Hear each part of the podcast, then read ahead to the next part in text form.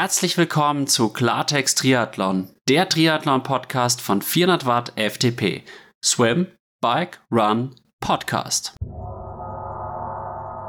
Hallo, mein Name ist Alex und ich bin der Gründer von Klartext Triathlon.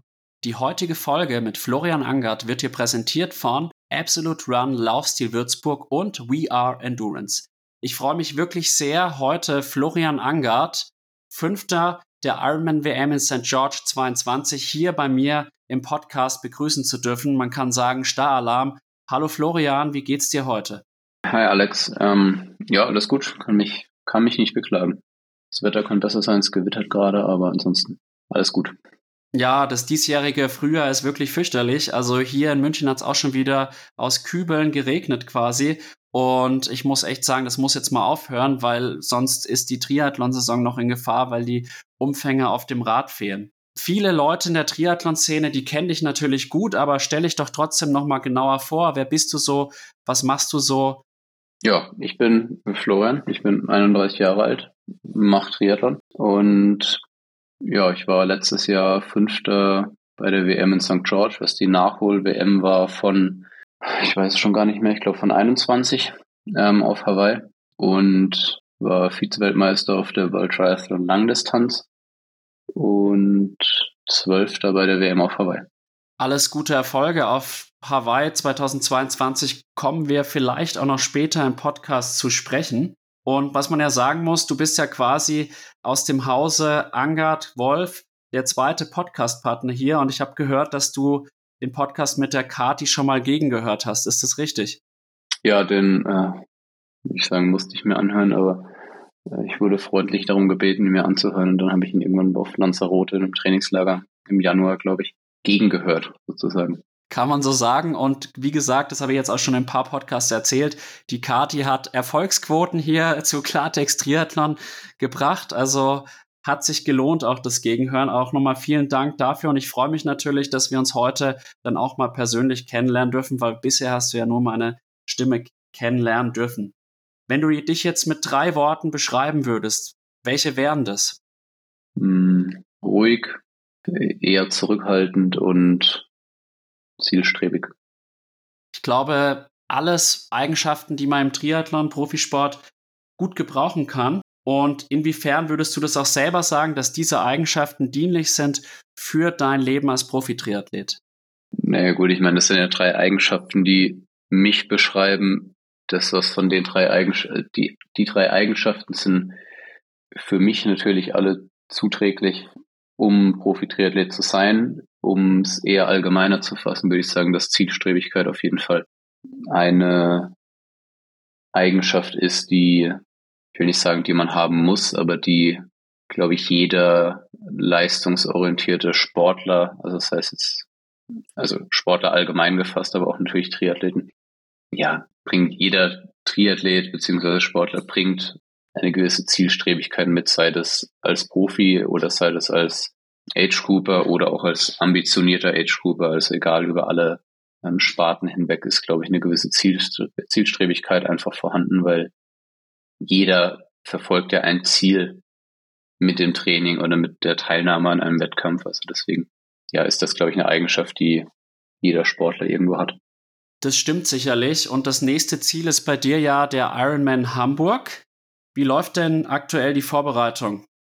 Die läuft gut. Also ich kann, kann mich nicht beklagen. Ähm, wie es am Ende vom Tag dann wirklich im Wettkampfergebnis aussieht, das wird man erst in drei Wochen erfahren. Aber ich bin im Plan. Also habe alles konnte alles so erfüllen im Trainingsplan oder so trainieren, wie ich will, wie ich wollte.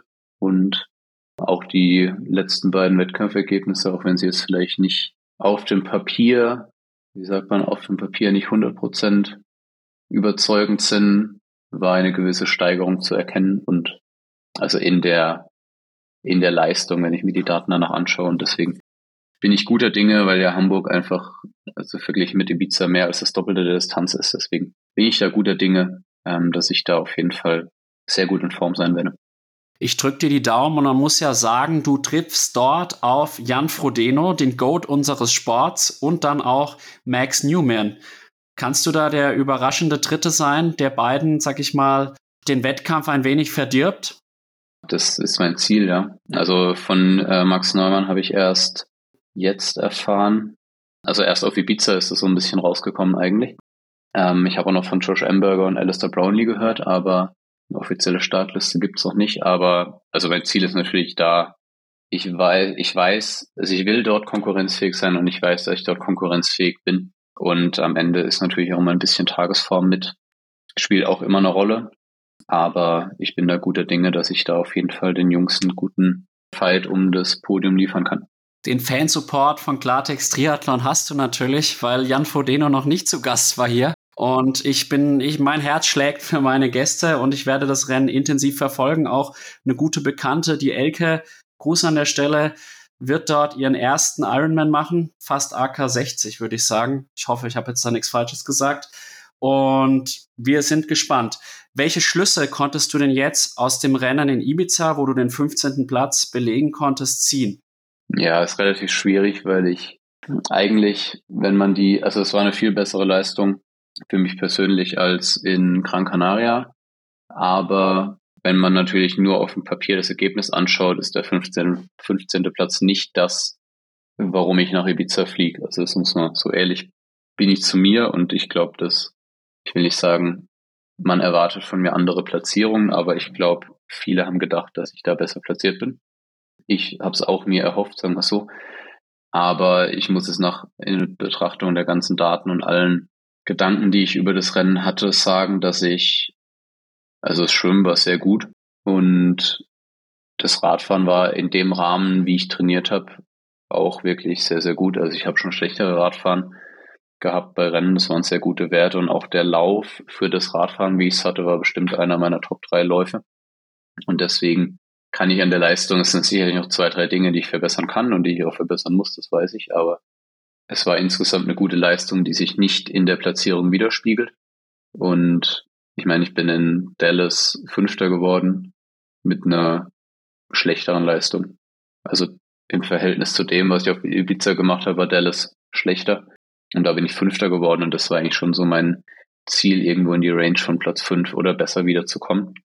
Das ist natürlich, dass man die Starterfelder nicht vergleichen kann. Ich glaube, das war, vielleicht mal abgesehen von Hawaii, mein ja, sicherlich das stärkste Starterfeld, was ich, ähm, wo ich gestartet bin, also mit den letzten drei, oder mit den letzten vier Olympiamedaillen, mit den letzten drei Olympiasiegern sozusagen.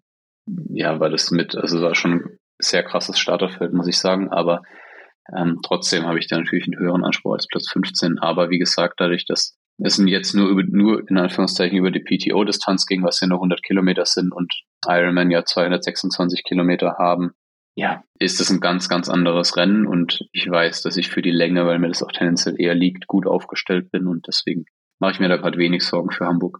Das ist eine gute Einstellung und wie gesagt, die Karten werden immer neu gemischt und Max Newman hat auch nicht jeden Tag den Sahnetag und auch ein Jan Frodeno nicht und es ist alles möglich und wie du schon gesagt hast, du warst ja tatsächlich nur acht Minuten hinter der Siegerzeit, was angesichts der Länge einer Mitteldistanz oder fast Mitteldistanz, muss man ja sagen, gar nicht so viel ist.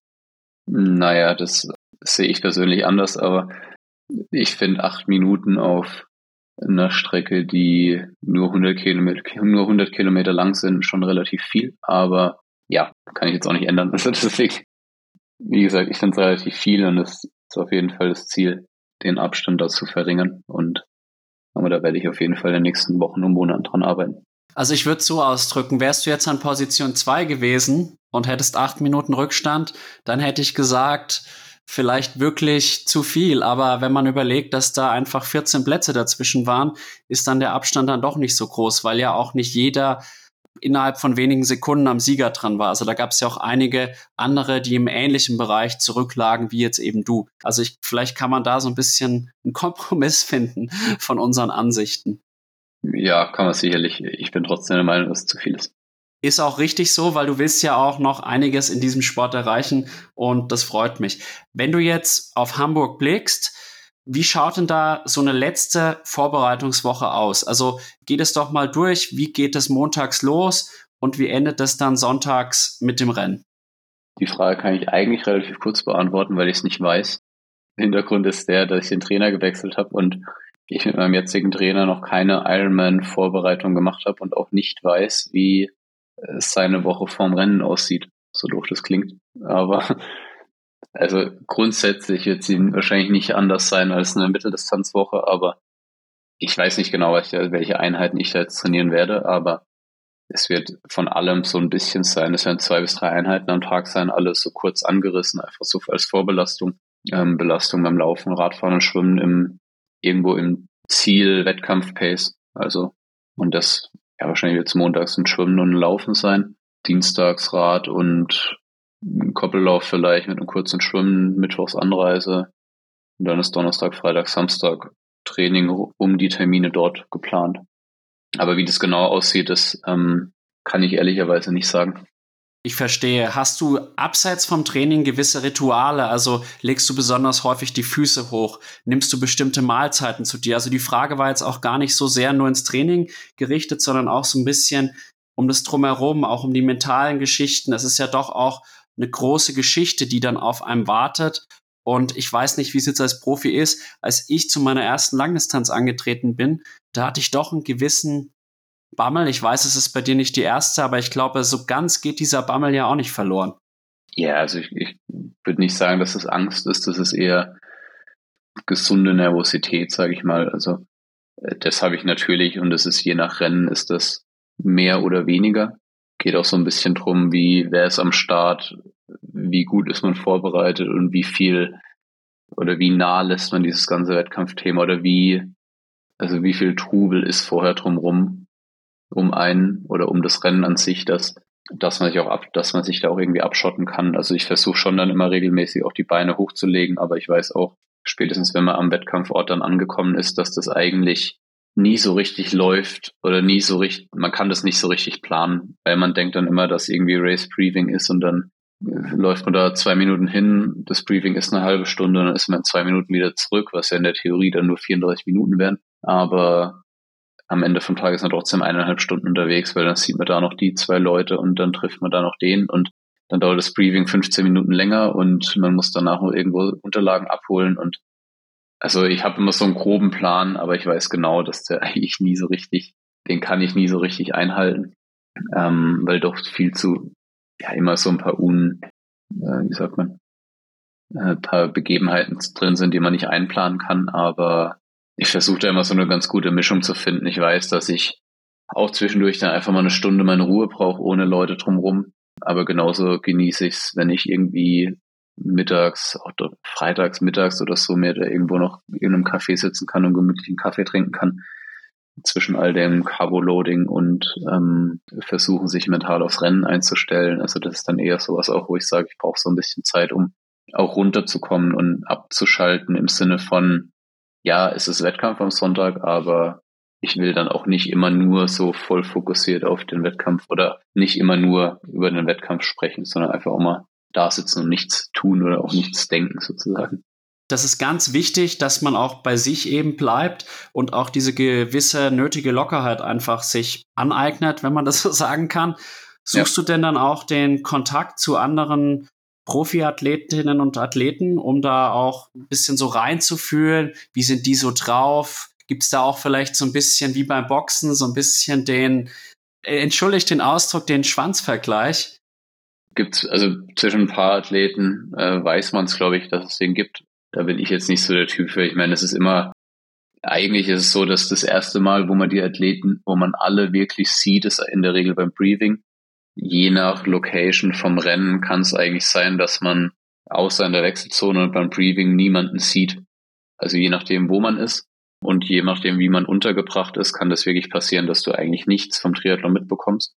Außer du bist beim Briefing oder in der Wechselzone oder halt in, in der Expo irgendwo unterwegs. Und da, man tauscht sich immer mal ein bisschen aus oder man sieht sich irgendwie am Pool oder am Schwimmstart, wenn es jetzt irgendwie mehr ist oder so. Dann sieht man sich immer mal, dann macht man so ein bisschen Smalltalk, aber ja, es sei denn, es sind halt irgendwie Leute dabei, die man ganz gut, die man gut kennt oder bei manchen Rennen wohnt man dann auch zusammen, wenn es irgendwie auch übersee ist oder so, dann wohnt man auch mal zusammen, dann ist das schon irgendwie so ein, auch ein ganz cooles Miteinander, aber in meinem Fall auch eher nur mit, also mit Leuten, wo ich halt zu 100 Prozent weiß, dass ich mit denen klarkomme, weil alles andere ist halt sinnfrei. Am Ende vom Tag geht es auch noch darum, dass wir halt, wir müssen halt Leistung bringen und wir müssen Wettkampf machen und da sind dann, ich will nicht sagen, stehen die Freundschaften im Hintergrund, aber während dem Rennen auf jeden Fall. Es muss ja auch so sein und der Fokus muss aufs Rennen gerichtet sein, vor allem wenn man mit Sport sein Geld verdient. Magst du uns denn vielleicht zwei, drei Leute nennen, mit denen du gerne auch bei einem Wettkampf abhängst, mit denen du auch freundschaftlich verbunden bist? Äh, auf jeden Fall mit Daniel Beckegaard. Also mit den Dänen generell, das irgendwie komme ich ganz gut klar. So ein Magnus oder Miki Taghold. Maurice, Franz, Nils, Sebi, das sind alles irgendwie Leute, mit denen man beim Wettkampf auf jeden Fall mal irgendwie da ganz gut unterwegs sein kann, und Fred Funk. Wobei ja unterwegs sein auch dann immer relativ ist. Entweder man sieht sich mal irgendwo beim Bäcker oder im Café oder irgendwie im Hotel. Das sind so die Leute, mit denen ich da eher unterwegs bin. Ich kenne jetzt keinen persönlich, aber von ihrem Social Media Auftritt alles sehr sympathische Typen und kann ich verstehen, dass du dich gut mit ihnen eben verstehst. Jetzt muss man sagen, dass 2023 bei dir eigentlich ein Jahr der Veränderung ist. Neuer Trainer, neuer Bikesponsor, Rückkehr zu Hoka etc generell, wie wichtig sind in deinen Augen Veränderungen im Profisport? Ich glaube, es kommt ein bisschen auf die Sportart an. Ich glaube, dass wir im Triathlon, oder nicht wie im Triathlon, sondern die Mittel- und Langdistanz, dadurch, dass wir relativ wenig ähm, Beeinflussung vom Verband haben, da er einfach sehr frei ist und viele Entscheidungen oder eigentlich alle Entscheidungen frei treffen können, weil der, weil der Verband nicht, er uns keine Vorgaben macht einfach. Und ich glaube, am Ende vom Tag ist es als Sportler generell um Schritte weit. Ich meine, es gibt, glaube ich, wenige, ich will nicht sagen wenige, weil ich da nicht den genauen Einblick habe, aber es gibt ja schon einige Fälle, die wo Athleten Weltklasse sind, die von Anfang an den gleichen Trainer hatten oder die von Anfang an das gleiche Team um sich herum hatten. Und von dem im Endeffekt von klein auf bis zum Karriereende da dran festgehalten haben und es auch immer funktioniert hat. Aber es gibt ja schon, in der Regel ist ja eher so, dass man dann irgendwann nach fünf, sechs, sieben Jahren vielleicht mal auch das Team drumherum wechselt, sagen wir, die, den Trainer, vielleicht Physio, Krafttrainer, wie auch immer.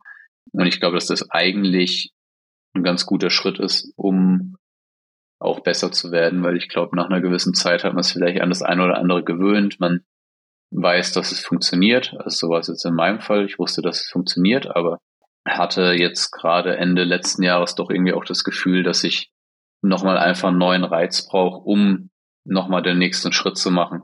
Und das heißt ja nicht, dass es, dass ich gewechselt habe, weil das Training nicht mehr funktioniert hat, sondern einfach, und das ist eigentlich fast ein coolerer Schritt in meinen Augen, dass, obwohl da irgendwas gut funktioniert, man trotzdem mal vielleicht das Gefühl hat, es kann noch woanders vielleicht ein bisschen oder mit anderen Leuten vielleicht noch ein bisschen besser funktionieren dann trotzdem einen Schritt zu machen, okay, ich will irgendwie Veränderung und ähm, auch bewusst halt das Risiko eingehen, dass es eine Veränderung ist und eine Veränderung kann ja erstmal funktionieren und kann aber auch erstmal nicht funktionieren und das ist halt ein Risiko, dessen muss man sich bewusst sein, glaube ich.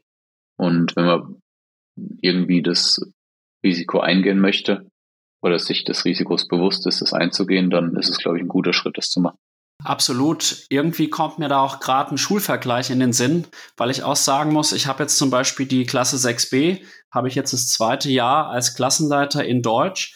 Und ich merke auch, wir sind jetzt eingespielt und ich konnte dir noch was beibringen und das läuft auch. Aber ich würde trotzdem sagen, dass es wichtig ist, dass die jetzt nach diesem Schuljahr einen anderen Lehrer bekommen, einfach auch um einen anderen Menschen kennenzulernen, andere Ansätze, andere pädagogische Herangehensweisen. Und auf diese Weise können die, glaube ich, sich auch weiterentwickeln. Und das ist ja im Endeffekt dann auch im Profisport oder anderen Lebensbereichen ähnlich. Es das heißt ja nicht, dass das, was ist, schlecht ist, sondern nur weil man was Neues beginnt. Und ich glaube eben, wie du richtig sagst, auch im Trainingswissenschaftlichen ist es sicherlich so, jeder Trainer verfolgt unterschiedliche Ansätze.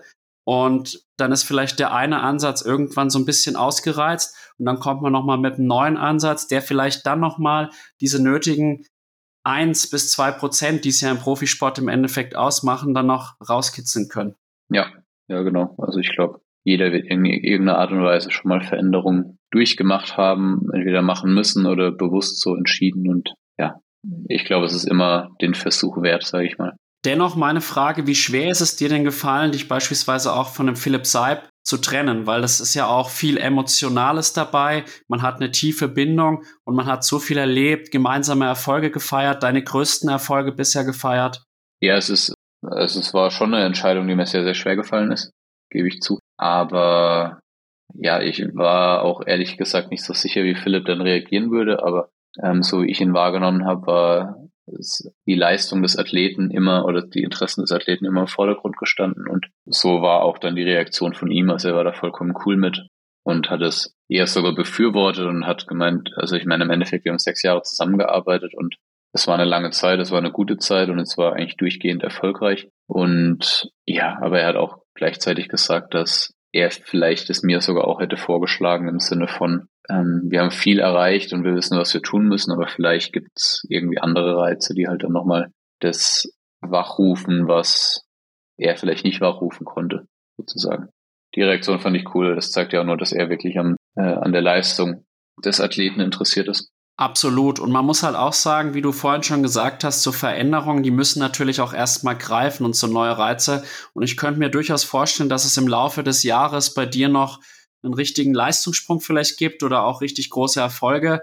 Und insofern sollte man auch die ersten Ergebnisse jetzt bei dem PTO Open oder eben in Gran Canaria nicht überbewerten. Jetzt haben wir viel über Veränderungen gesprochen. Zugleich frage ich mich aber auch, wie wichtig sind denn auch Kontinuität und Routinen für den sportlichen Erfolg?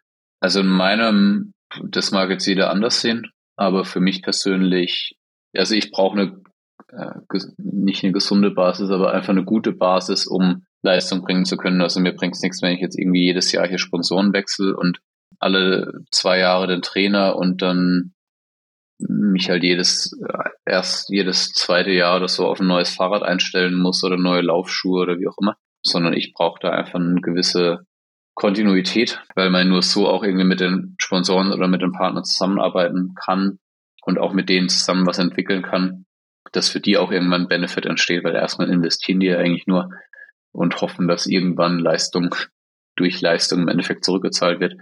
Aber jetzt habe ich auch vielleicht das Glück, dass ich einfach mit den Sponsoren, die ich habe, dass die alle eher auf Mittel- bis Langfristigkeit setzen. Da magst du durchaus auch andere äh, Unternehmen geben, die da andere Ziele verfolgen, aber bin ich da eigentlich mit meinem, mit meinem Setup sehr, sehr zufrieden zurzeit. Und ja, ich meine, ich bin, ich glaube, nächstes Jahr werden es zehn Jahre bei Erdinger. Also ich meine, das zeigt, glaube ich, auch, dass, dass ich da eher auf lang, auf Langlebigkeit setze, sozusagen. Ähm, und das ist für mich einfach, gibt mir ein gutes Gefühl, wenn ich weiß, hey, ich habe jetzt hier einen, auch einen Mehrjahresvertrag sozusagen und ähm, kann mich einfach ohne jedes Jahr drüber nachzudenken, wie komme ich jetzt hier, wie kommen hier meine Brötchen auf den Teller, einfach auf den Sport konzentrieren. Weil am Ende ist es das, was ich halt mache. Also ich muss halt trainieren können und muss ins Trainingslager fahren können, muss Wettkampfreisen machen können und genau dafür brauche ich halt eben diese solide Basis. Und das hilft halt, wenn ich nicht jedes Jahr am Ende vom Jahr schauen muss, wie, wie ich da über die Runden komme. Aber ich weiß gleichzeitig, dass das, also das habe ich mir erarbeitet, das ist auch klar, aber gleichzeitig, das ist mir auch sehr bewusst, dass man da in einer es gehört immer ein bisschen Glück dazu. Das ist Fakt und das kann ich nie abstreiten und das hatte ich jetzt aber halt so und ja, da bin ich auf jeden Fall in einer guten oder glücklichen Situation. Glück gehört dazu, aber man muss sich das Glück auch erarbeiten und das hast du geschafft. Wir wollen da auch später noch drüber sprechen. Du hast jetzt auch gerade schon das Erdinger Alkoholfrei-Team angesprochen. Das ist eine lange Zusammenarbeit. Welchen Anteil hat denn auch Erdinger Alkoholfrei an deiner Entwicklung? Zum Profiathleten Florian Angert, der mittlerweile auch in der Weltspitze agiert?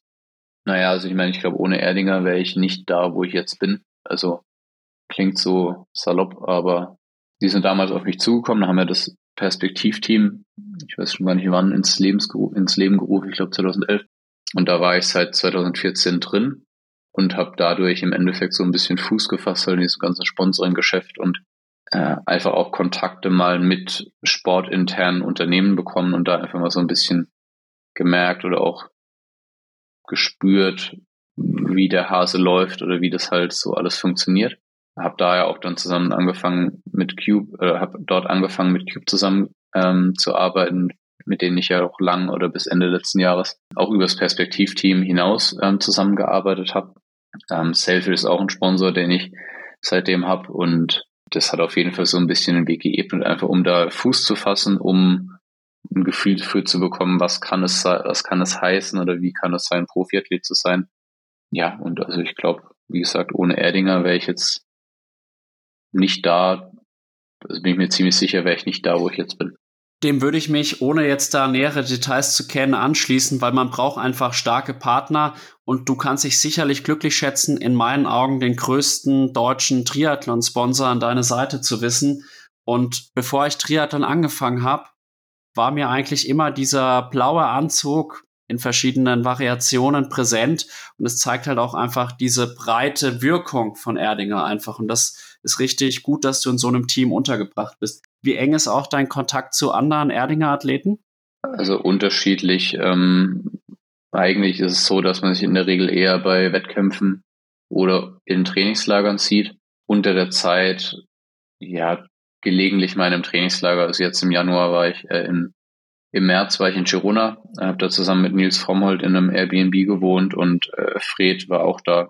Also Fred Funk war auch parallel in Girona und dann haben wir natürlich mal ähm, zusammen trainiert und auch irgendwie mal abends zusammen essen, aber ich sage mir jetzt unter der Zeit, wenn wir zu Hause sind, ich meine, jeder hat einen anderen Wettkampfplan, jeder hat andere Trainingslager geplant, jeder hat zu Hause irgendwie seine Leute, mit denen er trainiert und ja, da hat man mal Kontakt über WhatsApp oder über Instagram, aber ansonsten jetzt auch nicht so viel. Also genau, also wir haben alle Kontakt über WhatsApp, aber ansonsten beschränkt sich das eher so der direkte Kontakt eher auf Wettkämpfe und Trainingslager. Wir sind halt leider oder zum Glück, darüber lässt sich streiten, keine Fußballer oder Mannschaftssportler, sondern Individualsportler und das erklärt sich dann auch irgendwie von selbst, dass dann der Kontakt wahrscheinlich auch nicht zu eng ist. Um jetzt nochmal auf die ganze Trainergeschichte zurückzukommen. Du hast dich ja eben von Philipp Seib getrennt, auch um neue Reize zu setzen. Und wie läuft denn bisher die Zusammenarbeit mit Utz Brenner ab? Wie kommt ihr miteinander zurecht? Habt ihr euch schon aneinander gewöhnt? Ja, also ich meine, ich wusste, was, äh, wie Utz trainiert oder nein, ich wusste es nicht, wie er trainiert. Ich hatte eine Idee davon, wie er trainiert, ähm, weil ja Kati auch von ihm trainiert wird, schon seit lange. Und das heißt, ich kannte Utz so vom, vom Typ her schon, aber es ist natürlich immer was anderes, wenn man nochmal eine direkte Zusammenarbeit sozusagen hat. Und aber ich muss sagen, dass ich mit der Art und Weise da sehr gut klarkomme. Also bin da sehr happy mit und bin über die Fortschritte, die ich bisher gemacht habe, echt nicht erfreut, aber es hat sich schon ein bisschen was getan in der letzten Zeit und bin da, bin da sehr happy und bin jetzt auch vor allem auf Iron, auf ähm, Hamburg dann gespannt, einfach mit der, ja, weil Ironman-Vorbereitung ja doch immer noch was anderes ist und dann vor allem eben, wenn wir dann die ersten drei Rennen mal haben, dann ist nach Hamburg ein längerer Trainingsblock dann mit Vorbereitung auf die, auf die restliche Saison und da kann man dann eben nochmal Anpassungen auch treffen. Einfach aus den Rückschlüssen, die man dann gezogen hat aus den ersten Rennen und aus der ersten Saisonhälfte und da bin ich dann auch mal gespannt, wie, wie das so wird und Einfach wie es halt von der Analyse auch ist und was man dann für Rückschlüsse draus zieht. Also das, aber wie gesagt, da bin ich sehr guter Dinge und muss sagen, dass das alles so sehr, läuft sehr rund. Kann mich nicht beklagen. Man muss auch sagen, Ironman ist eben nicht Mitteldistanz. Man hat es an Lionel Sanders gesehen. Ich glaube, es gibt kaum einen Sportler, der mehr Ironman 73 Rennen in seinem Leben gewonnen hat. Und es gibt aber auch, glaube ich, kaum einen Profisportler seiner Kategorie, der so häufig dann auch schon in der Ironman-Distanz eingegangen ist. Man muss sagen, er schafft es aber auch immer wieder Erfolge zu machen. Und insofern die Karten, wie ich vorhin schon gesagt habe, werden neu gemischt. Und wir werden sehen. Und wie ich es verstanden habe, zieht er jetzt eine erste Zwischenbilanz nach Hamburg einfach. Ja, also, ja, das ist halt der Zeitpunkt so von der Saison, wo es halt Sinn macht. Also ist dann im Endeffekt hoffentlich die Nizza-Quali abgehakt und dann sind die ersten drei Rennen rum und auf, auf Hamburg ist mehr oder weniger alles ausgerichtet in der ersten Hälfte und dann macht es Sinn, also jetzt zwischen Ibiza und Hamburg noch irgendwie hier die Kurs die Welt zu verändern, äh, ist nicht möglich. Deswegen will ich nicht sagen, dass es nach Hamburg möglich ist, aber die, die Chancen stehen gut oder stehen besser als in den vier Wochen zwischen Ibiza und Hamburg. Also von daher ist das dann so das erste große Zwischenfazit sozusagen. Das stimmt. Die Basis für Hamburg ist gelegt und da kann man jetzt eigentlich nur noch drauf, sagen wir mal, fein Abstimmungen machen und dann kann man sicherlich nochmal einen schönen Bild abmachen und die neuen Ziele anvisieren. So ist es. Wenn man jetzt generell über Athleten-Trainer-Beziehungen auch spricht, was ist dir denn besonders wichtig? Worauf legst du in einer Trainer-Athleten-Beziehung Wert? Also ich glaube, es muss ein irgendwie halt einfach ein Kontakt auf Augenhöhe sein. Also äh, es muss klar sein, was der Athlet will, es muss klar sein, was der Trainer vom Athlet verlangt und halt einfach, wie die Kommunikation abläuft. Also es macht keinen Sinn, wenn der Athlet kein Feedback gibt und der Trainer will aber Feedback oder der Trainer gibt ständig Feedback und der Athlet will das gar nicht. Also ich glaube, da muss man einfach ein gutes Maß irgendwie finden. Und ja, ich glaube, das alle, das Allerwichtigste ist einfach, dass man muss sich als Athlet vor allem auf das Training des Trainers einlassen, also im Sinne von unter anderem der äh, also Kommunikation, aber auch halt der Art und Weise, wie jemand halt als Mensch ist, weil jeder Mensch ist anders. Aber man muss sich halt einfach drauf einlassen, weil ich meine, im Endeffekt hat jeder Trainer seine Erfahrungen. Jeder ist natürlich von dem, was er macht, überzeugt und gleichzeitig bin ich aber auch der Meinung, jeder Trainer, der was von seinem Biss, von seinem Tun versteht, weiß, was er zu tun hat, um einen Athleten fit zu machen. Aber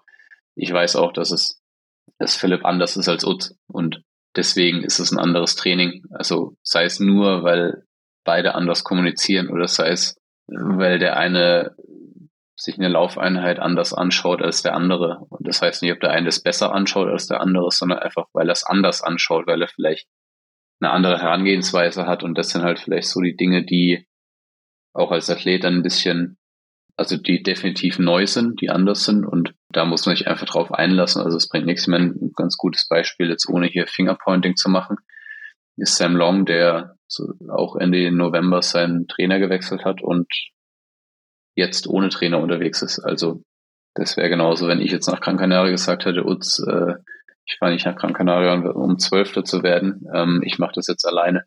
Also das wäre so die gleiche, das wäre die gleiche Konsequenz gewesen.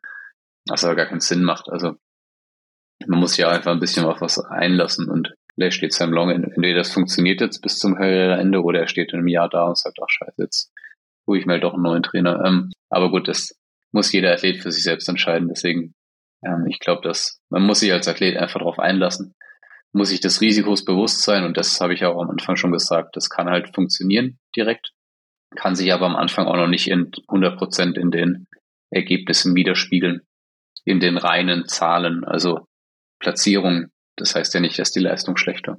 Das stimmt allerdings. Das ist ja auch manchmal das Gemeine und das verstehen leider auch meine Schüler nicht, weil eben meine Schüler, die denken immer nur in Platzierungen und die können so Leistungen gar nicht so einordnen. Also wenn ich denen quasi erzähle, ich bin 2019 beim Fuller Triathlon Zweiter gewesen auf der Sprintdistanz, dann denken die, ich bin Mords der Typ. Wenn ich denen erzähle, ich bin, keine Ahnung, im Ironman oder in der Challenge Almere irgendwie Hundertster geworden, dann denken die sich, boah, ist der schlecht und das äh, geht aber häufig nicht in die Köpfe von Nicht-Leistungssportlern. Ich glaube, in der Szene an sich ist es bekannt.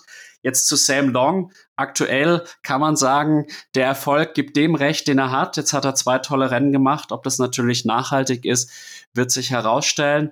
Und man muss ja auch sagen, ich persönlich, ich habe jetzt auch einen Coach. Ich tue mir tatsächlich ein bisschen schwer, weil ich bin so ein bisschen so ein Freigeist und ich bilde mir auch immer ein, selbst zu wissen, was für mich das Beste ist. Aber ich habe jetzt so zu mir gesagt, du, jetzt probierst es einfach mal aus. Du warst jetzt in den letzten Jahren auch mehr krank als gesund. Vielleicht musst du was ändern, aber ich merke richtig wieder manchmal, da kommen Einheiten, meistens zu wenig in meinen Augen, also zu wenig Umfang. Das, das nervt mich richtig. Und das hast du ja gerade beschrieben, dieses sich darauf einlassen. Ich glaube, das ist so die größte Herausforderung. Und was ich jetzt noch mal von dir wissen wollte, was bist du denn da auch für ein Typ von Athlet? Also bist du jemand, der dann auch viel Freiheiten von einem Trainer braucht? Bist du jemand, der vielleicht auch alles sehr eng absprechen will, auch so ein bisschen sportwissenschaftlich mitredet, der auch vielleicht mal was kritisiert? Also, dass wir da vielleicht einen Eindruck bekommen, wie du da auch als Athlet tickst und wie dann dein Trainer auch darauf reagiert vielleicht. Ja, also ganz platt gesagt von Trainingswissenschaften habe ich wenig Ahnung, wenig bis gar keine. Deswegen kann ich mir gar nicht anmaßen, äh, trainingswissenschaftlich da mitzureden. Ist natürlich so, dass man gerade auch über Social Media und alles schon immer viel auch von anderen Athleten mal sieht und ich dann so das eine oder andere auch schon mal irgendwie hinterfrage oder einfach auch Utz dann schick und so frage, hey, wie, wie sieht's denn damit aus? Können wir nicht sowas mal machen oder so? Ähm, und er schaut dann, ob man das sowas mit einbauen kann oder nicht. Ähm, aber er hat da schon seine ganz klaren Vorstellungen, wie, was ich machen muss, um meine V2 zu verbessern oder meine Schwelle. Und da hat er den Plan und da hat er wirklich einen Plan, weil er sich da, weil er da einfach fit ist und genau weiß, was er tut. Und natürlich ist es so, wenn ich sage, hey, ich habe jetzt hier äh, am Sonntag will ich mal fünf Stunden Radfahren gehen, äh, weil irgendwie ein Kumpel da ist und der fährt halt unter, fängt unter drei Stunden nicht an, Rad zu fahren, so ungefähr. Kriegen wir das nicht irgendwie hin, dann macht er das auch möglich. Also so im Sinne von, äh, also ist, das ist dann kein Kompromiss zu sagen, ja, es wäre eigentlich gut, wenn du nur drei fährst, aber du kannst auch fünf fahren, sondern dann baut er halt entweder die Einheit um oder ähm, dann hat die Einheit halt vielleicht einen anderen Ziel oder einen anderen Fokus, aber ist trotzdem jetzt keine, es ist keine leere Einheit in dem Sinn. Also, und ich versuche da, also prinzipiell vertraue ich ihm da voll, was er mir in Training Peaks ähm, reinsetzt. Also zu 100 Prozent. Ähm, ab und an hinterfrage ich mal so das eine oder andere, wo ich denke, okay, macht macht das jetzt Sinn oder so, gerade von der Reihenfolge, wie ich halt Zeit habe, das auch am Tag zu machen. Ob es manchmal auch ein Lauf Sinn macht, direkt als Koppellauf zu machen oder ob Pause dazwischen, das sind eher so die Sachen, wo ich dann manchmal denke, wo ich so auch einfach mein Gefühl wieder mit reingebe, so auf die Tour, hey, ich hatte jetzt beim Rennen das Gefühl, es war hinten raus vielleicht ein bisschen zäh oder keine Ahnung, ich hatte das Gefühl, ich brauche beim Schwimmen ein bisschen mehr Druck oder so. Kann man da nicht noch irgendwie, was kann man machen, dass ich das Gefühl bekomme, dass ich ein bisschen mehr Tempohärte habe oder so Sachen. Und das ist so das, was ich dann ihm wiedergebe, halt so als Feedback und was er dann mit seinem Wissen oder halt mit seinen Einheiten, die er ähm, dann zusammenbaut, da mir zurückspielt oder mir dann auch das entsprechend mit einbaut. Und das meine ich halt eigentlich mit guter Kommunikation. Also ich meine, ganz ehrlich, wenn, wenn du einen Trainer hast, der dir zu wenig auf den Plan schreibt, dann frage ihn doch, ob er dir mehr draufschreiben kann. Und wenn er der Meinung ist, dass er dir mehr als genug draufschreibt, dann ist es ja so, dann muss er dir erklären können, warum er das so macht. Also, das muss ja, das muss ja ein guter Trainer können. Und am Ende muss eigentlich, in meinen Augen muss dann so sein, der muss dir halt genau sagen können, er macht es so aus den und den Gründen. Und deswegen ist es gut, es so zu machen und schlecht, es anders zu machen. Also tatsächlich, das gelingt ihm auch, das zu erklären. Wenn ich dann drüber nachdenke, dann kann ich schon irgendwie verstehen, aber häufig komme ich dann trotzdem zum Schluss so, das ist immer noch zu wenig. Aber ich, ich halte mich dann schon an ihn. Aber es ist bei mir wirklich so, ich kämpfe dagegen mich selbst gefühlt. Und äh, ich hatte jetzt nicht nur einmal den Gedanken zu sagen, hey, ich trainiere mich wieder allein, da habe ich meine Freiheit, aber das ist auch eine persönliche Geschichte. Ich glaube, ich bin da wirklich ein, ein schwieriger Fall, sagt man es mal so. Bist du denn jetzt eher der Umfangstyp oder der Intensitätstyp? Wenn man mehr Umfang trainiert, hat man weniger Einheiten, das heißt, man ist weniger unterwegs.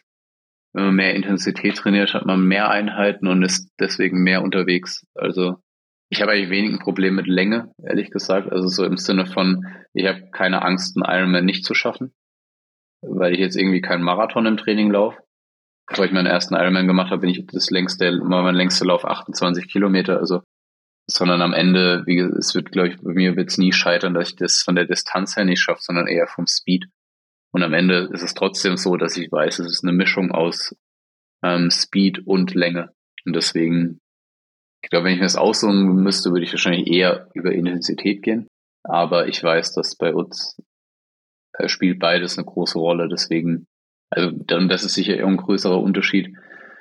Einfach von der, vielleicht von der Herangehensweise, dass bei Philipp war eine vier Stunden Radfahrt schon, das konnte ich glaube ich an einer Hand abzählen, wie oft ich das im Jahr gemacht habe. Und bei uns ist es etwas vermehrt der Fall, sagen wir so. Auch nicht viel mehr, aber schon ein bisschen mehr weil er da ein bisschen andere Herangehensweise hat, was, wo ich mich auch erst dran gewöhnen musste, aber weil ich es halt so von Philipp immer gewohnt war, so eher zwei Einheiten, also zweimal zwei Stunden Radfahren statt einmal vier. Ja, aber da brauchen wir dann einfach eine gute, gute Begleitung beim, beim Radfahren, dass man das irgendwie auch rumbekommt. Also es ist witzig, das deckt sich teilweise wirklich mit meinem Trainer, weil der ist auch ein sehr, sehr guter Age-Grouper, hat letztes Jahr 8 Stunden 24 in Italien gemacht und man muss sagen, wenn man 8 Stunden 24 hat, gefinisht dort, dann hat man auch nicht von dem ganzen Windschatten profitiert, sondern ist halt eben vorne weg gewesen. Ja. Und der sieht es, glaube ich, sehr ähnlich wie Philipp Seib oder jetzt auch der mit Abstrichen auch der Utz, weil der auch immer lieber viele kleine Einheiten macht und nicht immer eine große Einheit, die dann auch viel Impact hat und von der man sich auch immer wieder erholen muss.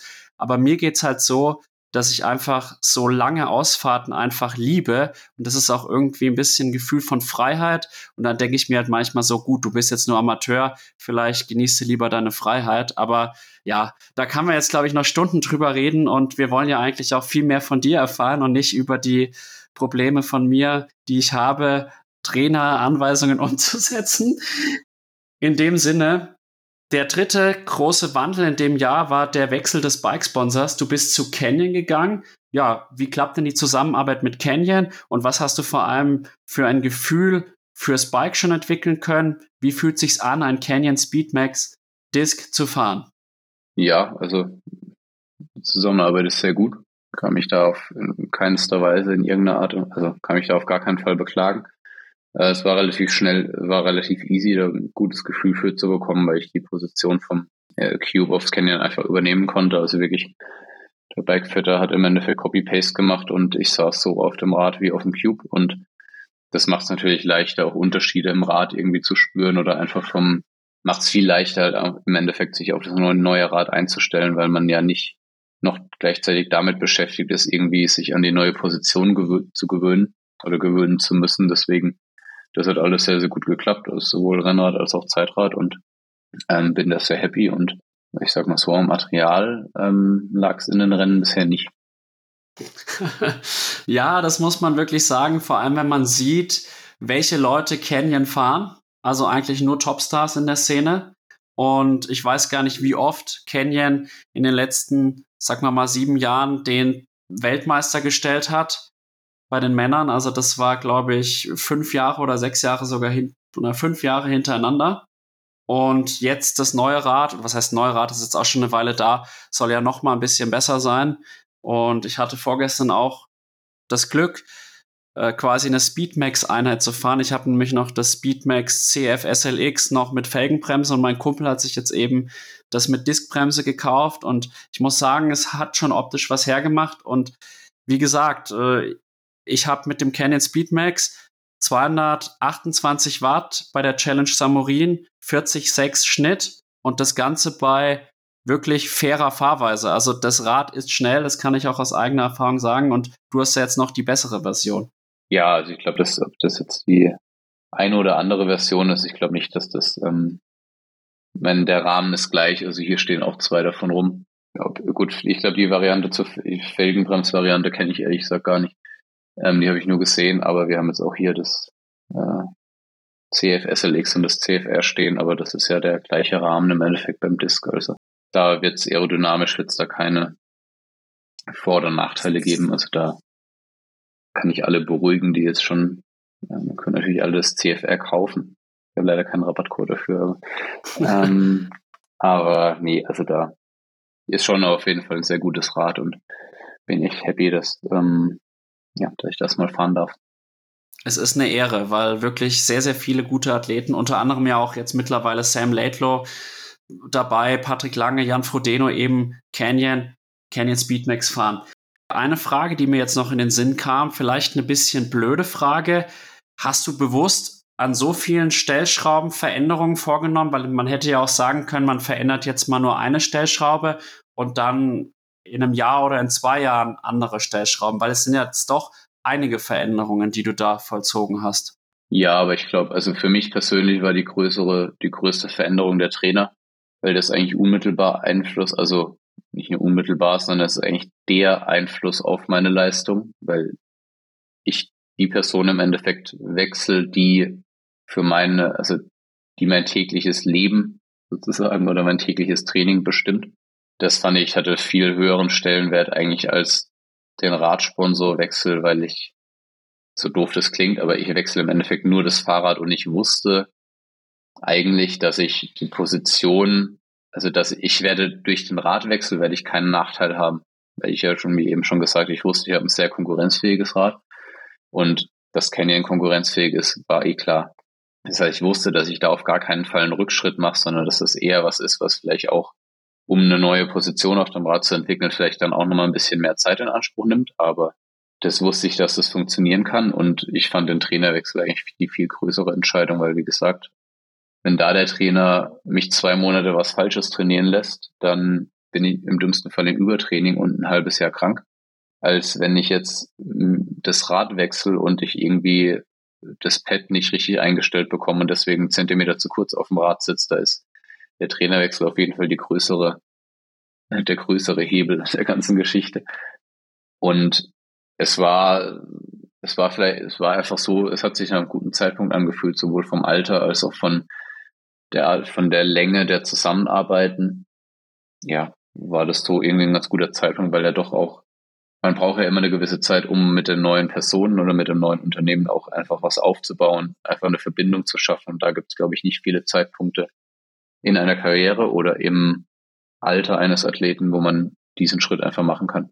Das stimmt. Du bist jetzt 31 und im Triathlon ist man da eigentlich im Mittelalter, kann man sagen. Und das ist dann genau der richtige Schritt. Ähnlich vielleicht wie bei einem Fußballer, der jetzt schon bei Bayern München spielt, dann vielleicht 28, 29 ist und dann nochmal den Wechsel zu Real Madrid wagt, wie beispielsweise Toni Groß. Und klar verstehe ich, dass der Trainerwechsel der größere Einschnitt ist und auch mehr Einfluss auf den Alltag hat, weil eben das menschliche Kommunikation ist und das andere ist im Endeffekt, wenn man so sagen darf, nur ein Gebrauchsgegenstand. Ich weiß, dass der ein oder andere Triathlet sein Rad pflegt wie ein Baby, aber letztlich ist es nur ein Mittel zum Zweck, mit dem man eben dann Rad fährt, wenngleich es natürlich in der heutigen Zeit sehr viel Einfluss auch nimmt auf die Performance. Wobei man sagen muss, auf deinem Level sind ja alle schon sehr, sehr gut gefittet. Ich würde jetzt sagen, vielleicht der ein oder andere in Anführungsstrichen Profi aus der zweiten Reihe, der hat da vielleicht schon höhere Nachteile.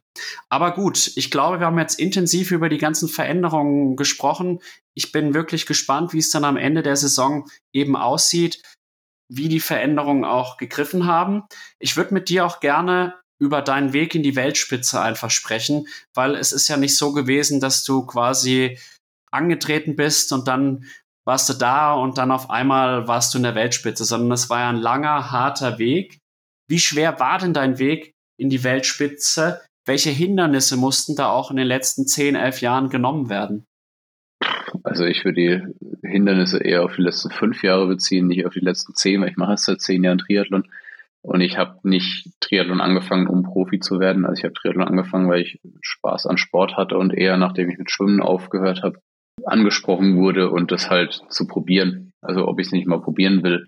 Und dann habe ich halt gedacht, ja, warum nicht? Äh, schwimmen kann ich, äh, Radfahren macht Spaß und Laufen kriege ich auch irgendwie hin.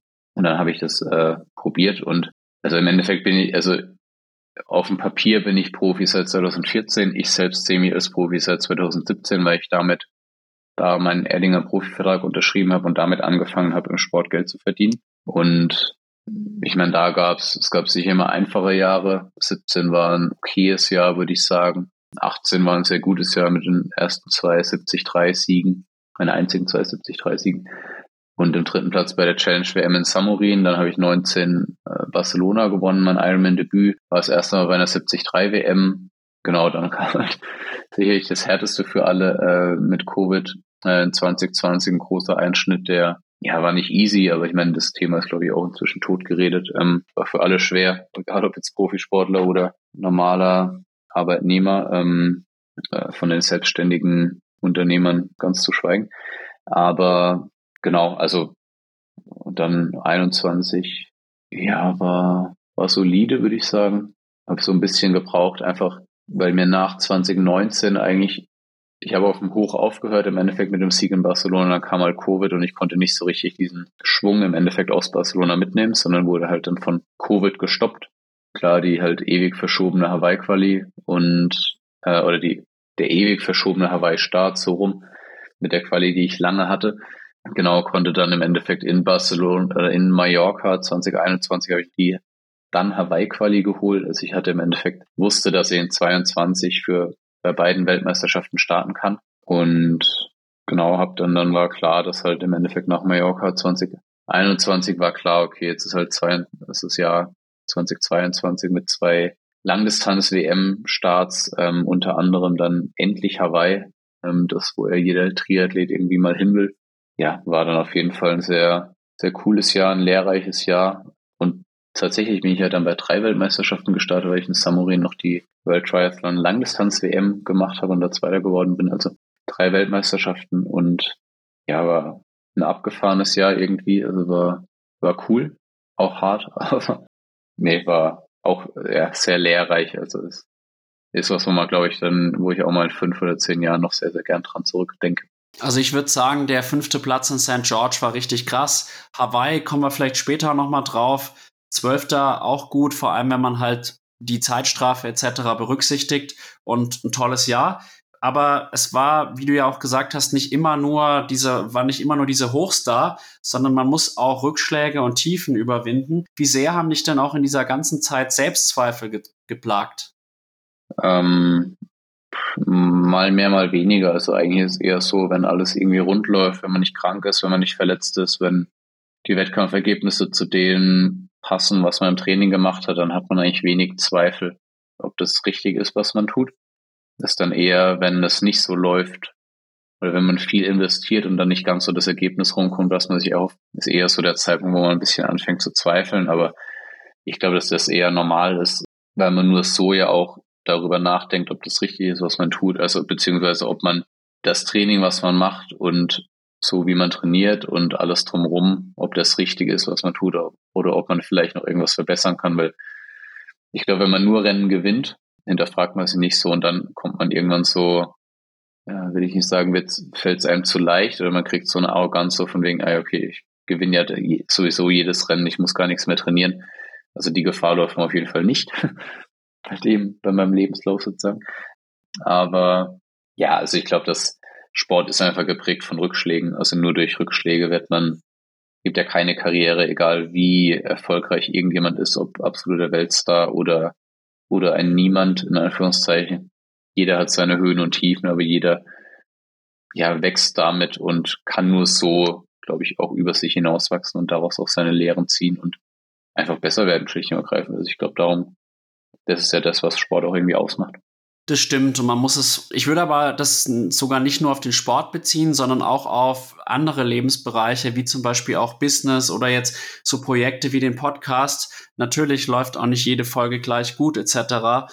Und wenn da mal eine Folge vielleicht auch nicht so gut ankam, dann versuche ich da schon auch zu reflektieren und das dann beim nächsten Mal besser zu machen. Und wie du gesagt hast, man lernt eigentlich auch nur aus Rückschlägen und eben auch Sachen, die man die eben nicht so laufen, weil wenn es immer gut läuft, wie du richtig beschrieben hast, glaube ich, hinterfragt man sich weniger und denkt halt wirklich so, ja, man kann's ja und dann wächst man da einfach auch persönlich nicht weiter.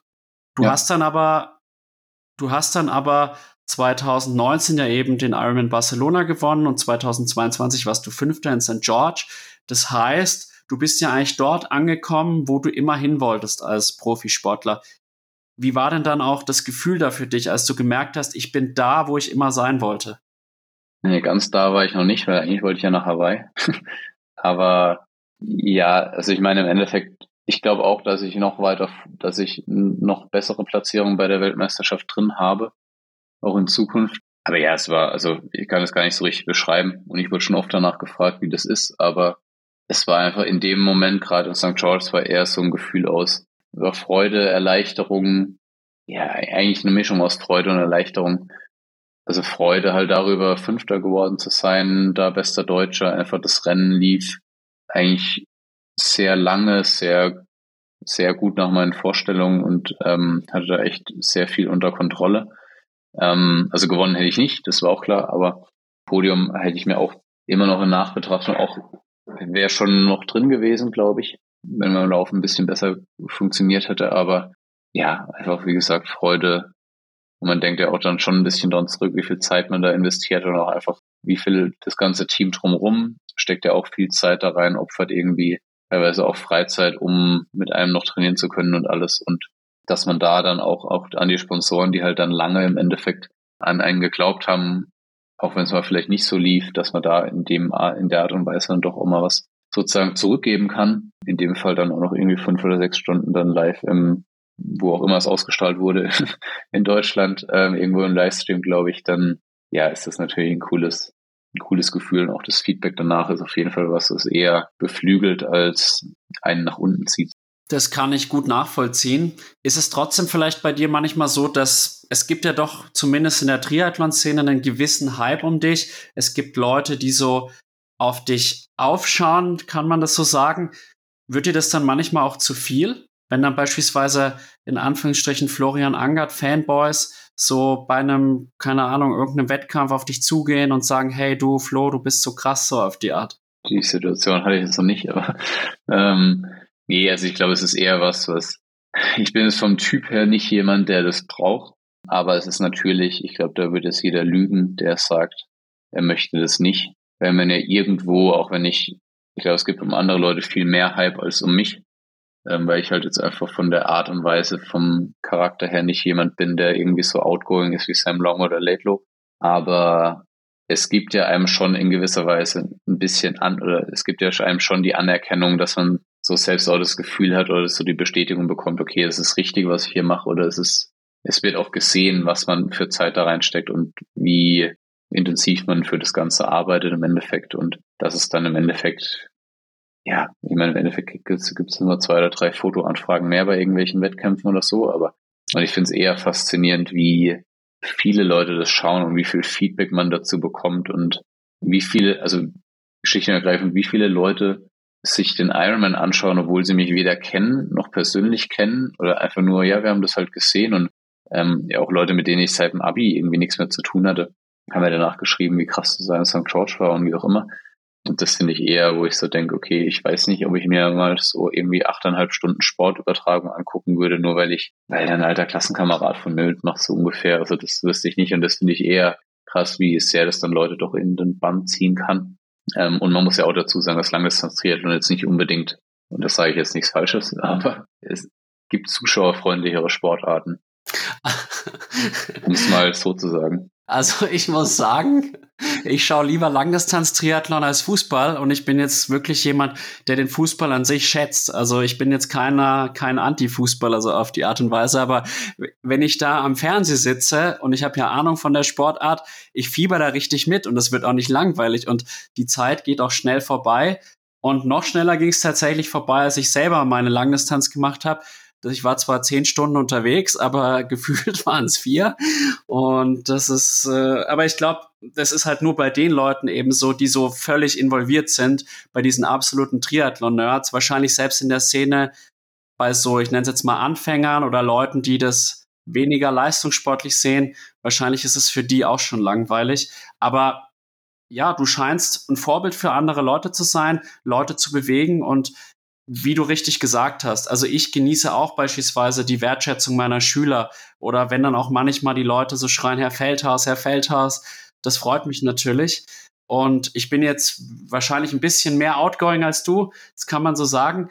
Aber wie du sie richtig gesagt hast, das genießt einfach auch jeder, dann mal wahrgenommen zu werden und auch die Anerkennung zu bekommen für das, was man in den letzten Jahren sich erarbeitet hat und auch geleistet hat. Und wie gesagt, Hut ab zu dem, was du bisher erreicht hast. Und ich bin sicher, dass da noch einiges kommen wird. Und vielleicht kommt da noch ein größerer Florian Angert-Hype irgendwann zustande. Aber gut, anderes Thema nochmal. Du warst jetzt in Hawaii, letztes Jahr Zwölfter. Du lagst wirklich sehr, sehr gut im Rennen. Und dann gab es diese Zeitstrafe. War die Zeitstrafe in deinen Augen in irgendeiner Weise berechtigt?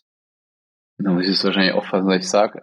Nein, in meinen Augen ist die Zeitstrafe nicht berechtigt, aber an der Entscheidung kann man ja nichts verändern und ich glaube auch, dass im Nachgang es wurde, es gab ja zehn oder elf Zeitstrafen an dem Tag und meins, meine war wahrscheinlich die einzige, die unter anderem im deutschen Fernsehen zu sehen war und auch nur, weil ich zu dem Zeitpunkt auf Position drei war. Also ich glaube, wenn ihr in Position zehn gewesen wäre, hätte es niemanden interessiert, schlicht und ergreifend. Aber trotzdem bin ich der Meinung, dieses eine Video, was vom ZDF gibt, das sieht man, dass es mehr, dass die, dass die Zeitstrafe eigentlich nicht gerechtfertigt war. Aber wie gesagt, ich habe mich damit abgefunden, dass es so ist. Ich kann es nicht mehr ändern und ich weiß, dass ich in Zukunft in der gleichen Situation anders handeln würde und nicht in die Lücke reinfahren würde, sondern einfach weiterfahren würde. Vernünftig, dass du da auch deine Schlüsse draus gezogen hast. Also es war als Fernsehzuschauer auch schwer nach, nachzuvollziehen. Und ja, ich meine, irgendwas, man kann immer diskutieren, aber letztlich ist es eine Tatsachenentscheidung. Aber ich möchte jetzt da auch gar nicht so sehr auf diese Strafe an sich eingehen, sondern eigentlich eher, du hast mich tatsächlich an diesem Tag extrem beeindruckt, weil da gab es ja auch im Fernsehen so ein kleines Interview, wo du quasi im Penalty warst und du warst so extrem entspannt und ich dachte mir so, wenn ich in so einer Situation wäre, ich würde ausrasten, ich hätte mich lautstark beschwert und du warst so total gechillt. Und da dachte ich mir so, der Kerl, der ist mental stark. Und würdest du sagen, dass du da mentale Stärke hattest in dem Moment? Ich glaube schon, also sonst wäre ich da nicht so ruhig geblieben. Man muss, was man vielleicht dazu sagen muss, und das ist genauso, wenn man einem Bahn, also einem Fahrer eines ICEs sagt, der gerade die Durchsage bekommt, dass er seinen Anschlusszug nicht, nicht bekommt, weil irgendwo immer wieder Personal fehlt, der dann die Zug, die Fahrkartenkontrolleurin da rund macht. Genauso wäre es gewesen, wenn ich die Dame in dem Penalty-Zelt rund gemacht hätte, weil die, also ich glaube, die hatte nämlich schlicht und ergreifend gar keine Ahnung, was ich getan habe. Weil da stehen, ja, also man muss dazu sagen, dass einfach in den Wechselzelten ja nur freiwillige Helfer stehen und die keinerlei Kommunikation mit den Kampfrichtern haben. Also im Endeffekt sind wir als Athleten verpflichtet sozusagen, wir müssen in das nächste Zelt fahren nach der Zeitstrafe und sagen denen die Nummer, dann kriegen wir eine Stoppuhr in die Hand und dann stoppen die halt die fünf Minuten oder wie auch immer, die, wie lange wie lang auch immer die Zeitstrafe ist. Also die haben wirklich schlicht und ergreifend keine Ahnung, warum wir da stehen. Das heißt, die Wut an der auszulassen, wäre auf jeden Fall, da würde ich mich jetzt wahrscheinlich richtig schlecht fühlen. Aber ja, also warum ich da so ruhig geblieben bin, weiß ich gar nicht, aber was auf jeden Fall geholfen hat, ist die Tatsache, dass ich in einem Frauenrennen, was ja zwei Tage davor war, gesehen habe, dass Laura, Philipp und Elisa Norden trotz Zeitstrafen noch irgendwie auf vier und fünf gekommen sind. Und ich hatte das auch mit Philipp damals schon noch so besprochen. Also nicht, dass wir jetzt eine Zeitstrafe eingeplant hätten, aber für den Fall der Fälle, dass eine, dass es eine gibt, egal wo, egal wann, das Rennen ist nicht vorbei. Gerade auf Hawaii kann halt auch beim Marathon so viel passieren, dass, dass das Rennen nicht vorbei ist, dass die Chancen dann natürlich schlechter werden, ist auch klar. brauchen wir jetzt kein Mathematiker für sein, aber genau, also und deswegen war ich da, glaube ich, so entspannt und ich meine, die Situation aus St. George mit der fehlenden Verpflegung hat da in gewisser Weise vielleicht auch geholfen, dass ich da nicht komplett ich meine, ich hätte mich auch heulend in das Wechselzelt stellen können, in das äh, Penalty-Zelt stellen können. Das hätte es aber auch nicht besser gemacht. Also muss man ja auch mal so fairerweise sagen, ich meine, das war Kilometer 50. Der Zug war danach weg. Ich bin in Position 30 wieder los, an 16 gewechselt. Das heißt, ich habe hab wieder 14 Plätze gut gemacht, also es war dann schon okay.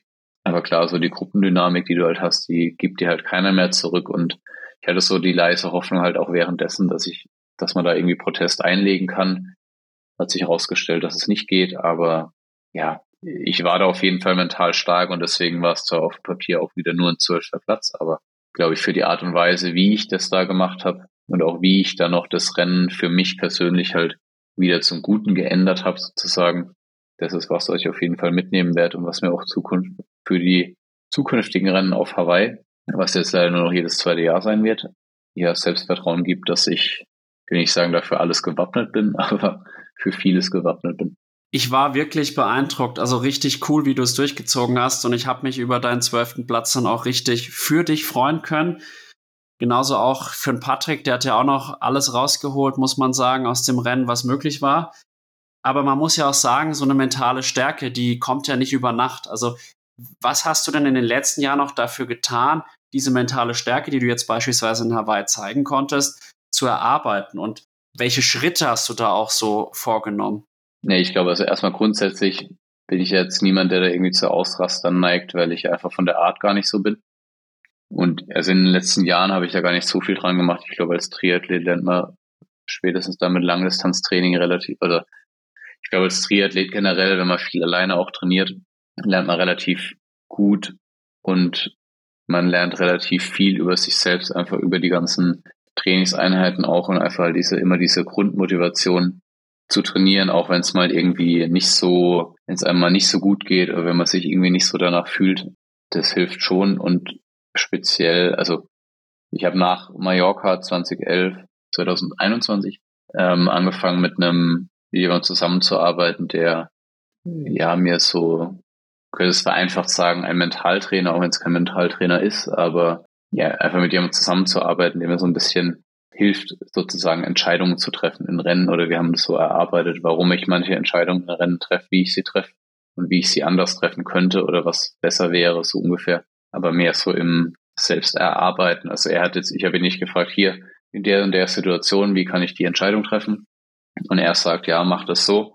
Also so war es nicht, sondern es war eher so, er hat viel Fragen gestellt und wir haben das zusammen erarbeitet und am Ende saß ich da und dachte, okay, ich habe ja eigentlich alles, was es braucht, um die richtigen Entscheidungen zu treffen, um bessere Ergebnisse auch zu erzielen und so Sachen.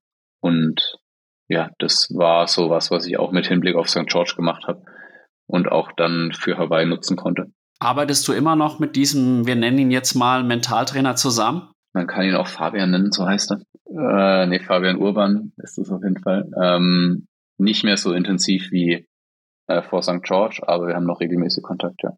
Cool. Hat er dir bestimmte Methoden auch mitgegeben? Es gibt ja auch so Sachen wie Visualisierungen zum Beispiel. Ja, also er hat so, so mentale Bilder sozusagen. Das ist wahrscheinlich was ähnliches wie Visualisierung. Genau sowas hatten wir. Und ja, das hat auf jeden Fall ganz gut funktioniert. Was kann man darunter genau verstehen? Was heißt jetzt so mentale Bilder? Also ich tue mir da wirklich schwer, das so komplett jetzt nachzuvollziehen, was damit gemeint ist. Ja gut, es ist seine Herangehensweise, wie er die Dinge da macht. Da will ich jetzt auch nicht zu tief ins Detail gehen, weil ich sonst seine Arbeit verrate. Aber ja, wir haben einfach so aus verschiedenen Rennsituationen so, ja, so drei, vier Bilder im Endeffekt rausgearbeitet und die entsprechend benannt. So nach, sozusagen nach Skills. Also ein, ein Bild kann ich mal nennen, das war beispielsweise der Profi. Und da ging es halt so um die Herangehensweise, wie in, wie manche Leute in Rennen im Endeffekt ähm, agieren oder wie ein Profi agieren muss. Also was, was zeichnet ein Profi aus, etc. Und das waren so, das war eins der Bilder, aber wie gesagt, mehr will ich da jetzt auch nicht verraten. Ja, also das ist auch was, was ich habe die, ich habe die Unterlagen alle noch oder beziehungsweise ich weiß das auch alles noch, aber das ist jetzt nichts, was ich hier, das hatte, das ist extra auf mich im Endeffekt ausgelegt und haben wir zusammen erarbeitet. Deswegen äh, will ich da auch nicht seine Arbeit jetzt hier irgendwie groß veröffentlichen. Das verstehe ich und das soll ja auch dein und sein Eigentum quasi bleiben, weil wir wollen jetzt auch nicht der Konkurrenz deine mentalen Tricks verraten, die ja vielleicht äh, dann auch auf andere übertragbar werden. Wobei du ja gesagt hast, es war sehr individuell. Aber danke ja. für diese Insights in der Hinsicht, weil ich konnte mir da jetzt doch mehr vorstellen. Und ich muss auch sagen, Mentaltraining ist für mich, glaube ich, wird immer wichtiger, auch im Profisport. Würdest du denn sagen, dass auch Age-Grouper, wie jetzt zum Beispiel ich, von einem Mentaltraining profitieren könnten? Das ist schwer. Also ja, ich glaube, ich glaube schon. Ich glaube jetzt nicht unbedingt im, vielleicht mit einem anderen Hintergrund. Ich meine, bei uns als Profisportler ist es ja so, dass wir das Mentaltraining eher nutzen, um also mit dem unmittelbaren Nutzen mehr Leistung abrufen zu können oder besser Leistung abrufen zu können. Was, glaube ich, vielleicht als Age Group ein bisschen anders ist, weil ja viel mehr drumherum passiert. Also ich glaube, dass es am Ende eher um die Verein, also bei einem Age Grouper eher um die Vereinbarkeit von Beruf und Triathlon als Sport geht. Und ja, da, also da will ich jetzt auch niemandem zu nahe treten. Aber ich glaube, dass am Ende, wenn man, dass das vielleicht in gewisser Weise auch eine Art mentales Training sein kann, dass wenn man eine gute Balance findet zwischen dem normalen Leben sozusagen oder dem Alt, dem Berufsleben und dem Triathlon als Sport, dass das wiederum eine bessere Leistung hervorrufen kann. Aber das ist halt in meinen Augen ist das eine andere Art von Mentaltraining, also mit einem anderen, das zielt vielleicht aufs Gleiche ab, aber der, die Grundidee ist, glaube ich, erstmal eine andere, weil der Profisportler würde hingehen und sagen, ich brauche einen Mentaltrainer, weil ich kriege in Rennsituation XY, treffe ich eine falsche Entscheidung. Aber wenn jetzt vielleicht der Amateur oder der Age Grouper hingehen würde und sagen, der geht nicht hin und sagt, ich treffe in Entscheidungen bei Kilometer 25 beim Marathon treffe ich eine falsche Entscheidung, wie kann ich das besser machen, sondern der würde, glaube ich, eher hingehen und sagen, ich habe so viel zu tun, ich gehe 50 Stunden die Woche arbeiten und will aber noch 20 Stunden trainieren, um eine Ironman finishen zu können. Wie kriege ich das hin oder was, was kann man machen? Wie kann ich da noch besser werden? Und ich glaube, das ich weiß nicht, ob das Mentaltraining ist, aber in meiner, so, hat ein bisschen was damit zu tun, glaube ich. Aber die Herangehensweise beziehungsweise das ursprüngliche, es zielt aufs Gleiche ab, ist klar, aber ich glaube, dass es geht um was anderes, weil im Endeffekt der Profi als Profisportler ja nicht die Vereinbarkeit zwischen normalem Berufsleben, zwischen 40-Stunden-Woche plus Trainingswoche im Endeffekt koordinieren muss, sondern nur seine Trainingswoche, was gleichzeitig seine Arbeitswoche ist. Deswegen glaube ich, man kann da auf jeden Fall von profitieren und ich glaube, wenn man mit sich selbst, wenn man für sich selbst da eine gute Balance gefunden hat, wenn ich merke das selbst zwischen Training und allem drumherum, wenn ich da eine gute Balance habe mit anderen Terminen oder sei es irgendwelche Feierlichkeiten von Freunden oder Familie oder wie auch immer oder Familie einfach nur treffen, wenn ich das gut koordiniert bekomme, bringe ich auch mehr Leistung, sowohl im Training als auch im Rennen. Es klingt jetzt banal, aber deswegen kann ich es mir, ich sehe es auch bei Kati, wenn die halt Training und Beruf äh, kombiniert ist und das halt sehr gut geregelt bekommt, dann bringt sie halt auch mehr Leistung. Und ich glaube, dass das auch ist ein mentaler Aspekt sicherlich. Ähm, und ich glaube, wenn man da einen guten Weg für sich selbst findet, dann kann man auch im Wettkampf mehr Leistung bringen. So sehe ich es auch und ich glaube, dass du da völlig recht hast, weil es gibt doch viel zu viele Age-Cooper, die, glaube ich, noch irgendwie dann das ein oder andere Training reinpressen und wahrscheinlich wäre die Zeit besser mal in Regeneration investiert, weil ja eben auch, auch ein Beruf, auch sonstige soziale Verpflichtungen etc. sind ja auch Stress für den Körper und das vergessen viele zu sehr. Und ich glaube, vielleicht ist es dann nicht im Sinne von Mentaltraining zu verstehen, aber einfach so als bisschen so psychisches Training, dass man halt auch auf seine Work-Life-Balance quasi achtet, aber auch auf diese Belastungs-Entlastungs-Balance. Und das ist ja dann auch wieder eng verbunden einfach mit äh, dem Körper auch wiederum. Und ich glaube, wir kommen jetzt dann zum Ende unseres Podcasts. Ich fand es wirklich sehr, sehr interessant und wir haben über viele verschiedene Themen gesprochen. Bei mir ist es allerdings so, dass meine Gäste auch noch eine Frage an mich richten dürfen und deswegen, welche Frage hast du an mich? Okay, jetzt habe ich zwei Fragen im Kopf. Ähm, wir machen die erste, bisschen klassisch Triathlon, aber willst du einmal auf Hawaii gestartet sein? Und wenn ja, warum? Also so, was ist der Antrieb? Also gibt es einen anderen Antrieb als dieses klassische, so, ja, Ironman ist halt Hawaii und ähm, deswegen muss man da mal hin? Oder hast du einen anderen Antrieb sozusagen? Willst du, also, oder will, sagst du, du willst da überhaupt gar nicht hin, weil dich das gar nicht das wäre cool, wenn es klappt, aber vielleicht klappt es nie. Also ich muss tatsächlich sagen, ich mache einfach gerne Sport und ich bin eher so ein bisschen so ein ADHS-Typ, würde ich sagen, in der Hinsicht. Also ich brauche einfach mein Training und mir macht es halt einfach Spaß. Und insofern Hawaii, wenn sich's ergibt, mache ich es natürlich, weil es ist ja doch irgendwie so das, wo jeder Triathlet mal hin will und gefühlt wird man auch von Außenstehenden immer nur gefragt, warst du schon mal beim Ironman ja. Hawaii? Oder teilweise ist es sogar so, dass die gar nicht wissen, dass es noch andere Ironman-Rennen geben, sondern die setzen es ja, eigentlich genau. mit Hawaii gleich. Das ist ganz interessant. Ja.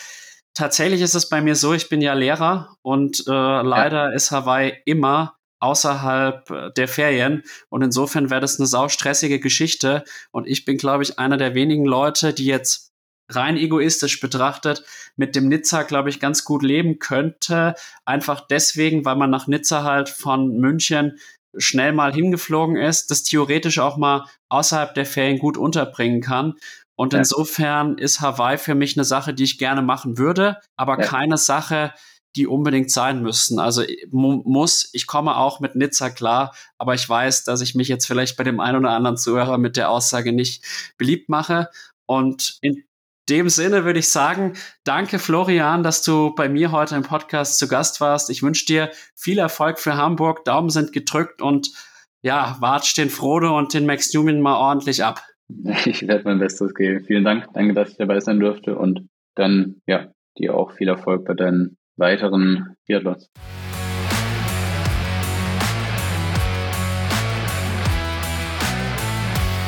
Liebe Zuhörerinnen und Zuhörer von Klartext Triathlon, ich hoffe, dass euch die heutige Folge mit Florian Angert genauso gut gefallen hat wie mir. Ich habe Florian als ruhigen, überlegten und zielstrebigen Menschen kennengelernt und es war mir wirklich eine Ehre, mit einem Topstar der Triathlon-Szene zu sprechen. Wenn euch mein Podcast und meine Arbeit gut gefallen, würde ich mich freuen, wenn ihr mir auf Spotify, Apple Podcasts und Co. eine positive Nachricht hinterlasst oder aber eine kleine Wertschätzung auf PayPal oder Red Circle. Vielen Dank dafür. Ich wünsche euch weiterhin viel Spaß beim Zuhören von Klartext Triathlon und bis ganz bald, euer Alex.